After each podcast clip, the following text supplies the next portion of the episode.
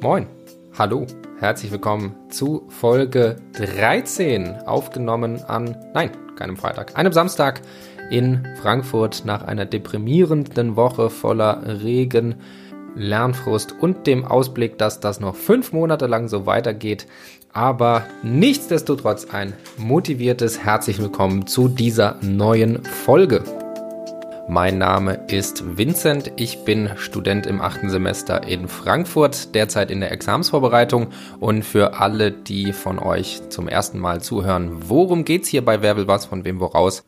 Der Podcast richtet sich an alle angehenden Juristinnen und Juristen auf dem Weg zum ersten Staatsexamen und soll euch für die motivationsschwachen Stunden eine kleine Gewissensberuhigung bieten und natürlich die wichtigsten Themen auf dem Weg zum Staatsexamen einfach zusammenfassen und verständlich erklären. Solltet ihr Fragewünsche, Anregungen haben, dann schreibt mir gerne auf meine Facebook-Seite facebook.com slash jurapodcast und ich freue mich über jede Form der Zuschrift. Heutiges Thema wird sein das EBV, also das Eigentümer-Besitzer-Verhältnis, somit ein sachenrechtliches Thema. Und wir wagen einfach mal den Einstieg in dieses Thema mit einigen Problemen, die es aufwirft und natürlich den entsprechenden Lösungen dazu. Ich gehe mal davon aus, dass keiner von euch es überhaupt noch erwarten kann, sich mit diesem eigentlich einfachen Konstrukt EBV das trotzdem seine schönen Tücken bietet, zu beschäftigen. Und deswegen sage ich, fangen wir an und viel Spaß mit Folge 13, dem EBV. Wer will was von wem woraus? Der Podcast für Juristen und alle, die es werden wollen.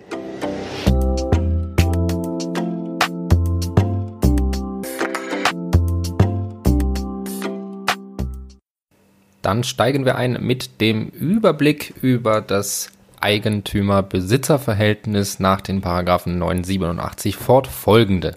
Zunächst einmal die Frage zu beantworten, wozu gibt es eigentlich die Paragraphen 987? Das ist eine grundsätzliche Frage, die vor allem dabei hilft zu verstehen, wann das EBV oder beziehungsweise was neben dem EBV an anderen Vorschriften anwendbar ist. Das EBV ist dazu da, den unrechtmäßigen, aber gutgläubigen Besitzer gegenüber dem Bereicherungs- und Deliktsrecht zu privilegieren und andererseits die Haftung des bösgläubigen unrechtmäßigen Besitzers zu verschärfen. Also die Logik dahinter, die da steht, wenn ich glaube, in rechtmäßigen Besitz zu sein, dann soll auch meine Haftung entsprechend weniger streng ausfallen. Dementsprechend gibt es gegen den gutgläubigen Besitzer auch nur zwei Anspruchsgrundlagen und das ist einerseits der Paragraph 993, nach welchem die Übermaßfrüchte herausverlangt werden können und den Paragraphen 988, gemäß dem die Nutzungen, die der unentgeltliche Besitzer gezogen hat, herausverlangt werden können. Und da ist zu beachten, das Gesetz spricht zwar nur von unentgeltlich, allerdings ist in der Rechtsprechung auch anerkannt, dass dieser Paragraph auch Anwendung findet, wenn der Besitzer den Besitz rechtsgrundlos erlangt hat. Als erster und wichtigster Primäranspruch des EBV steht dem Eigentümer natürlich der Anspruch auf Herausgabe der Sache nach 985 zu wiederum gegen den unrechtmäßigen und bösgläubigen Besitzer, also der, der erkennt oder aufgrund grober Fahrlässigkeit verkannt hat, dass er kein Recht zum Besitz hat. Gegen den gibt es weitergehende Ansprüche und zwar einmal den Schadensersatz für verschuldete Schäden gemäß den Paragraphen 989, 99 Absatz 1. Dann gibt es den Nutzungsersatz gemäß Paragraph 987, 99 Absatz 1 und bei Verzug der Herausgabe kann noch der Verzugsschaden durch Vorenthaltung gemäß Paragraphen 99 Absatz 2 in Verbindung mit den 286 fortfolgende geltend gemacht werden. Und da tritt noch hinzu, dass der bösgläubige Besitzer ab dem Verzugseintritt gemäß Paragraph 287 auch für den Verfall der Sache haftet. Das Prüfungsschema des EBV ist ja denkbar einfach. Wir brauchen den Anspruchsteller als Eigentümer, den Anspruchsgegner als Besitzer und dieser muss ohne Recht zum Besitz besitzen. Wie Eigentümer und Besitzerstellung zu prüfen sind, das sollte ja kein großes Geheimnis sein und das Spannende am EBV ist dann noch das Recht zum Besitz. Dieses Recht zum Besitz kann sich grundsätzlich aus allen Arten der Schuldverhältnisse, also sowohl gesetzlichen als auch privatrechtlichen ableiten. Standardfall ist da die Leihe, Pacht, Miete, solche Schuldverhältnisse, die zum Besitz berechtigen. Damit das Ganze auch nicht zu langweilig wird, gibt es noch drei Fallkonstellationen, die anerkannt sind, bei denen von diesem einfachen Grundsatz der Besitzberechtigung abgewichen wird. Das ist zunächst einmal der allein von der Begrifflichkeit her sehr markante, nicht so Berechtigte. Dann gibt es den noch Berechtigten und den nicht mehr Berechtigten. Gehen wir das alles nochmal Schritt für Schritt durch. Die Konstellation des nicht so Berechtigten geht davon aus, dass es im Rahmen des Besitzes Handlungen gibt, die von dem Besitzrecht nicht gedeckt sind. Das heißt, der Besitzer hat zwar grundsätzlich ein Recht zum Besitz, beschädigt er dann aber die Sache oder zerstört er diese, dann ist genau diese Handlung nicht von dem Besitzrecht gedeckt und bezüglich der Beschädigung und der, oder der Zerstörung hat er kein Recht zum Besitz. Das wird allerdings dieses Konstrukt weitestgehend abgelehnt, weil diese Aufgliederung in einen rechtmäßigen und einen unrechtmäßigen Teil des Besitzes nicht durchführbar ist und außerdem ist der Eigentümer ja auch durch das Bereicherungs- und Deliktsrecht ausreichend geschützt. Dann gibt es als zweite Konstellation den noch Berechtigten. Das heißt, der Besitzer hat zwar ein Recht zum Besitz aufgrund eines Schuldverhältnisses, allerdings muss er aufgrund dieses Schuldverhältnisses auch jederzeit mit der Herausgabe rechnen. Also zum Beispiel bei einer Leihe auf unbestimmte Zeit, wo ja der Endleiher jederzeit die Herausgabe verlangen kann. Und hier wendet die Rechtsprechung die Paragraphen 987 fortfolgende analog an mit dem recht schlüssigen Argument, dass der Besitzer ja jederzeit mit der Herausgabe rechnen muss und das ist ähnlich wie ein verklagter Besitzer, der sich jederzeit mit möglichen Ansprüchen des Eigentümers konfrontiert sieht. Diese beiden Fallkonstellationen als kleiner Einstieg, nämlich in das recht umfangreiche Problem des nicht mehrberechtigten. Da gibt es nämlich einige Streitigkeiten, aber zunächst einmal die Erklärung. Der nicht mehrberechtigte liegt vor, wenn das Besitzrecht nachträglich entfällt. Und hier gibt es einmal die unproblematische Konstellation, dass wenn das Besitzrecht ex tunc, also als von Anfang an nicht vorhanden angesehen wird, dann sind die Paragraphen 987 fortfolgende direkt anwendbar. Etwas komplizierter wird das Ganze, wenn das Besitzrecht nur ex nunc entfällt, also auch rechtlich einmal bestanden hat. Dabei ist zunächst zu unterscheiden, wann die Verwirklichung des Tatbestands eingetreten ist, also beispielsweise die Beschädigung oder Zerstörung der Sache. Denn bei Verwirklichung des Tatbestandes vor Besitzrechtsende sind die Paragraphen 987 fortfolgende eigentlich ja nicht anwendbar, weil ja zu dem Zeitpunkt ein Recht zum Besitz des Besitzers vorgelegen hat. Die Rechtsprechung wendet allerdings trotzdem die Paragraphen 987 fortfolgende an, wenn das zugrunde liegende Rechtsverhältnis die relevanten Haftungsfragen nicht regelt. Das wird damit verargumentiert, dass der zunächst berechtigte Besitzer nicht schlechter gestellt werden soll als ein von Anfang an unberechtigter Besitzer. Dazu noch einmal in Erinnerung gerufen, das EBV dient ja gerade dazu, den gutgläubigen, aber unberechtigten Besitzer gegenüber dem Delikts- und Bereicherungsrecht zu privilegieren. Dieser Auffassung der Rechtsprechung wird teilweise jedoch entgegengehalten, dass dies nicht nötig sei, den Besitzer zu privilegieren, weil das Bereicherungs- und Deliktsrecht hier einschlägig sein sollten. Für die zweite Konstellation, nämlich die Tatbestandsverwirklichung nach dem Ende des Besitzrechts, gilt, dass die Paragraphen 987 fortfolgende anwendbar sind, allerdings nur, wenn das Schuldverhältnis auch auf diese verweist. Das gilt insbesondere, wenn der Paragraph 292, also die Haftung bei Herausgabepflicht, Anwendung findet. In dieser Konstellation besteht noch der Streit, ob neben vertraglichen Rückabwicklungsansprüchen das EBV überhaupt anwendbar ist oder ob durch diese vertraglichen Rückabwicklungsansprüche das EBV verdrängt wird. Da wird teilweise vertreten, dass die Anwendung ausgeschlossen ist, weil ja kein Bedürfnis für die Abwicklung nach EBV besteht, weil dies ja vertraglich geregelt ist. Die wohl überwiegende Meinung geht aber davon aus, dass diese Ansprüche in Konkurrenz zueinander stehen und somit auch das EBV anwendbar ist. Die nächste Frage im Rahmen des Besitzrechtes, die sich stellt, ist die Frage, ob ein rechtmäßiger Fremdbesitzer sich zu einem unrechtmäßigen Eigenbesitzer aufschwingen kann. Diese Frage stellt sich beispielsweise in Konstellationen, wenn zum Beispiel ein Mieter, der eigentlich anerkannt hat, für den Vermieter besitzen zu wollen, plötzlich gegenüber einem Händler, Freunden, was auch immer, behauptet, Eigentümer der Sache zu sein und somit Eigenbesitzer. Dieses Konstrukt des Aufschwingens zum unrechtmäßigen Eigenbesitzers wird von der Rechtsprechung bejaht, denn der Besitz wird durch den Willenswechsel neu begründet und somit zum unrechtmäßigen Eigenbesitz. In der Literatur wird das jedoch abgelehnt, und zwar sei Besitzerwerb eine einmalige Erlangung der Sachherrschaft und ein später auftretender Willenswechsel kann gar keine neue Besitzbegründung darstellen. Kommen wir zur Bösgläubigkeit die ja bis auf die vorhin skizzierten Ansprüche aus 993 und 988 für alle weiteren Ansprüche erforderlich ist. Da ist zunächst die Frage, auf welchen Zeitpunkt ist eigentlich abzustellen. Und das ist glücklicherweise gesetzlich geregelt und zwar in Paragraph 99 Absatz 1 Satz 1, der besagt, war der Besitzer beim Erwerb des Besitzes nicht in gutem Glauben. Somit ist der maßgebliche Zeitpunkt, bei dem der böse Glaube vorgelegen haben muss, der Eintritt des letzten Tatbestandsmerkmal der Besitzbegründung.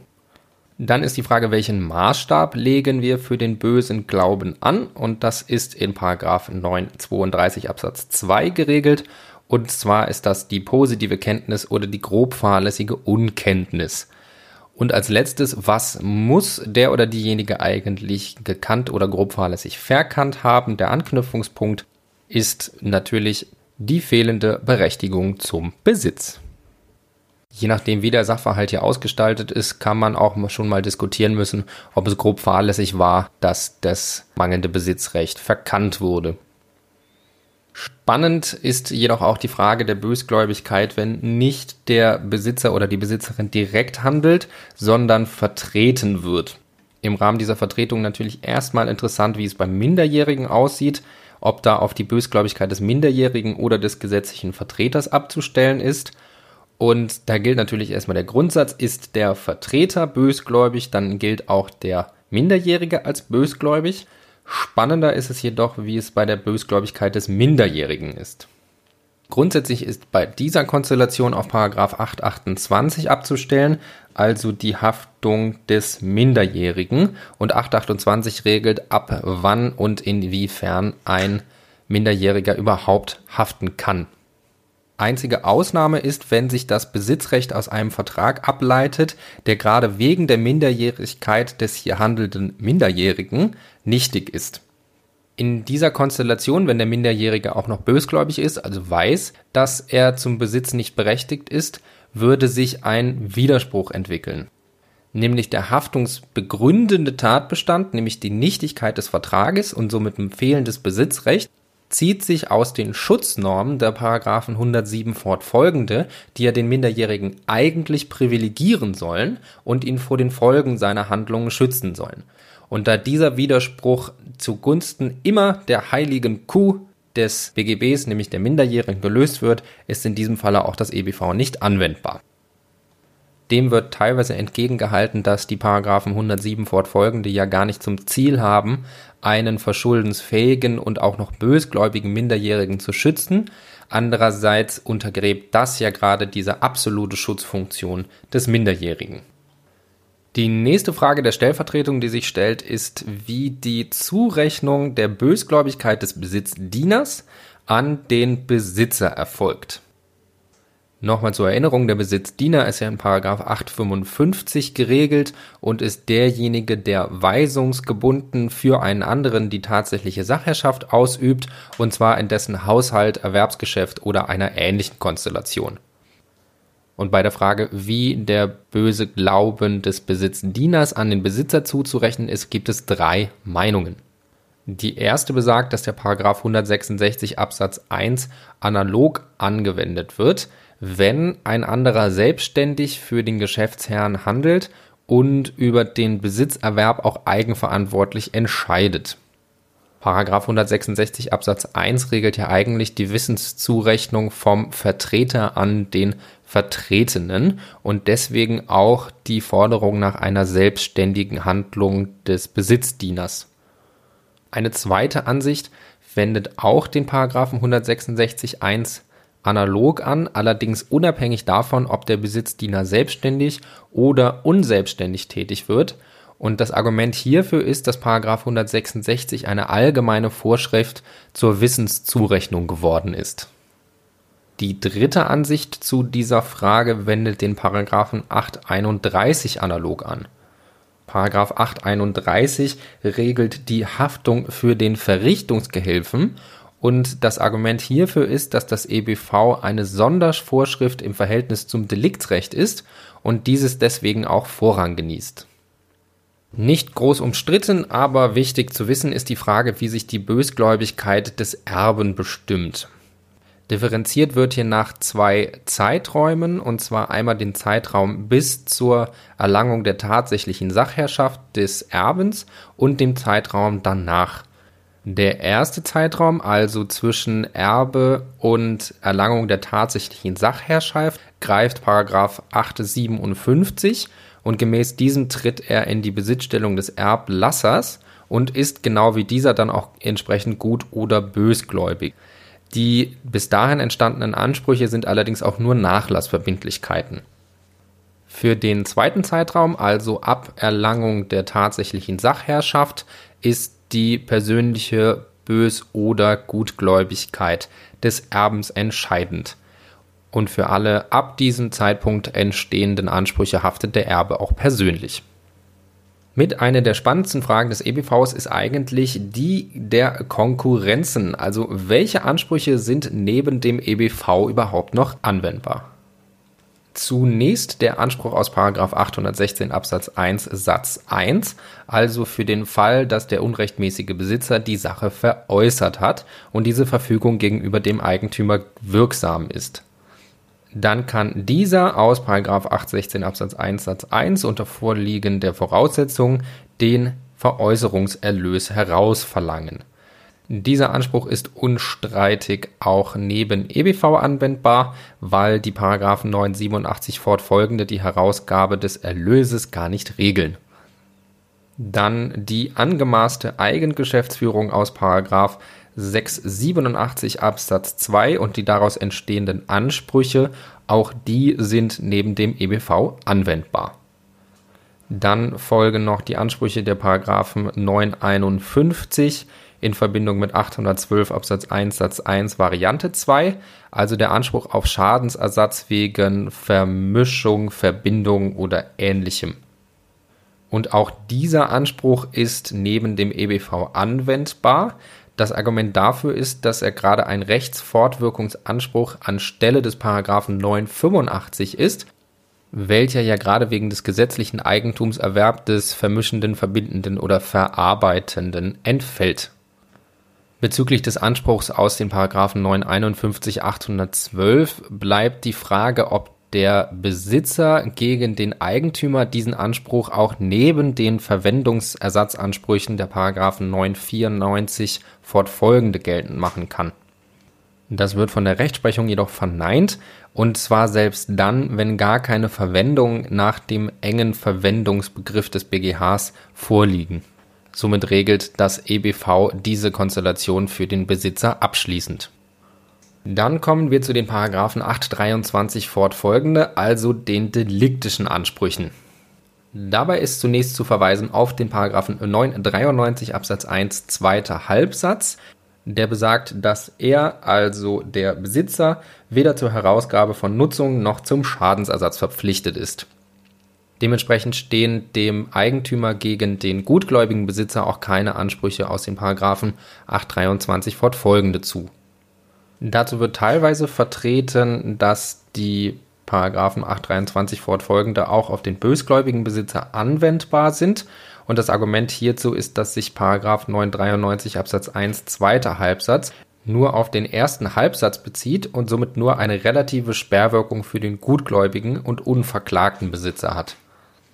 Dem hält die herrschende Meinung jedoch entgegen, dass es eine absolute Sperrwirkung sein muss, mit dem Argument, dass sonst 99 Absatz 2 in Verbindung mit den Regeln über den Verzug völlig sinnlos wäre.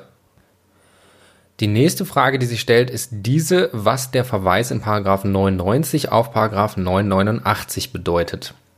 Hierzu Paragraph 99 spricht ja davon, war der Besitzer bei dem Erwerb des Besitzes nicht in gutem Glauben, so haftet er dem Eigentümer von der Zeit des Erwerbs an nach den Paragraphen 987, 989. 989 regelt ja den Schadensersatz nach Rechtshängigkeit und die Frage, die sich jetzt durch diesen Verweis aufwirft, ist die, ob die Rechtshängigkeit im Falle der Bösgläubigkeit ab Besitzerwerb fingiert wird. Das ist aber abzulehnen mit dem schlüssigen Argument, dass der bösgläubige und der verklagte Besitzer nicht gleichzustellen sind, weil der verklagte Besitzer ja trotzdem, auch wenn er von der Klage erfährt, noch gutgläubig sein kann, weil er weiterhin bis zur rechtskräftigen Feststellung des Gegenteils von seinem Besitzrecht ausgehen kann. Die nächste Frage, die sich aufwirft, ist die, ob die Paragraphen 280 fortfolgende, also das allgemeine Leistungsstörungsrecht, auch auf das gesetzliche Schuldverhältnis des EBVs anzuwenden sind. Diese Konstellation kurz erklärt, liegt ein EBV vor, dann ist dies das gesetzliche Schuldverhältnis und die Pflicht des Besitzers ist die Herausgabe aus 985. Kann er dieser Pflicht nicht nachkommen, weil die Sache beispielsweise zerstört oder weiterveräußert wurde, dann, und diese Frage wird hier diskutiert, könnte er dem Eigentümer zum Schadensersatz gemäß der Paragraphen 280 fortfolgende verpflichtet sein. Die Anwendung des allgemeinen Leistungsstörungsrechts auf das gesetzliche Schuldverhältnis EBV wird jedoch teilweise abgelehnt, und zwar mit dem Argument, dass sonst ein Zwangskauf des Besitzers droht. Die Konstellation ist dann, dass der Eigentümer Schadensersatz statt der Leistung gemäß Paragraphen 280 1, 2, 2, 81 verlangt und dann gemäß 281 Absatz 4 der Hauptleistungsanspruch, also in dem Falle 985 erlischt. Somit kann der Besitzer zumindest nicht mit schuldbefreiender Wirkung die Sache wieder an den Eigentümer herausgeben, ist jedoch verpflichtet, den aus der Nichtherausgabe entstandenen Schaden zu ersetzen, was in den meisten Fällen der objektive Wert der Sache sein wird und somit einer Art Zwangskauf gleichkommt. Auch sei es rein dogmatisch fraglich, dass 985 ohne Änderung der Eigentumslage untergehen kann. Die wohl herrschende Meinung geht jedoch davon aus, dass das allgemeine Leistungsstörungsrecht auch auf das gesetzliche Schuldverhältnis EBV anzuwenden ist und das Argument dafür ist, dass der Eigentümer nicht schlechter stehen darf als ein nur schuldrechtlich berechtigter Gläubiger. Außerdem sind der bösgläubige und der verklagte Besitzer generell nicht schutzwürdig und außerdem besteht ein praktisches Bedürfnis an der Anwendbarkeit des allgemeinen Leistungsstörungsrechts. Denn wenn man dieses ablehnt, dann müsste der Eigentümer den Umweg über zunächst eine Herausgabeklage machen, dann würde die Vollstreckung dieser Klage scheitern und danach erst könnte der Eigentümer eine Schadensersatzklage gegen den Besitzer anstreben, was im Endeffekt zum gleichen Ergebnis führen würde, aber natürlich mit deutlich höherem Aufwand für alle Parteien und auch noch das Gericht verbunden wären. Als kleines abschließendes Schmankerl gehen wir noch einmal das Schema zum Nutzungsersatz gegen den bösgläubigen unrechtmäßigen Besitzer gemäß 987 99 Absatz 1 durch. Da brauchen wir ja zunächst ein, große Überraschung, EBV, also der Anspruchssteller muss Eigentümer, der Anspruchsgegner Besitzer ohne Recht zum Besitz sein. Dann brauchen wir die Bösgläubigkeit des Besitzers, im Zeitpunkt des Besitzerwerbs. Anknüpfungspunkt ist der Mangel im Besitzrecht und Maßstab ist hier Kenntnis oder grob fahrlässige Unkenntnis. Dann müssen Nutzungen der Sache gezogen worden sein und die Rechtsfolge ist dann die Herausgabe dieser Nutzung bzw. der Wertersatz. Und eine Einschränkung findet noch im Drei-Personen-Verhältnis statt, nämlich gemäß 991 Absatz 1 ist auch die Bösgläubigkeit des mittelbaren Besitzers erforderlich. Das war mein Beitrag zum EBV und seinen Problemen. Ich möchte nochmal darauf hinweisen, dass diese Liste sicherlich nicht abschließend ist, aber meinen derzeitigen Bearbeitungsstand darstellt und somit sollte euch noch was ganz Dringendes fehlen, dann freue ich mich, wie übrigens über alle Arten der Zuschriften, weiterhin über eine Nachricht über meine Facebook-Seite www.facebook.com slash jurapodcast und wenn ich ganz essentielle Themen vergessen habe, dann reiche ich die hier gerne noch nach. An dieser Stelle bleibt mir wie immer nichts übrig, außer euch eine erfolgreiche Lernwoche und eine spannende Examsvorbereitung weiterhin zu wünschen und hoffe natürlich, dass ihr Wer will was von wem woraus weiterhin gewogen bleibt.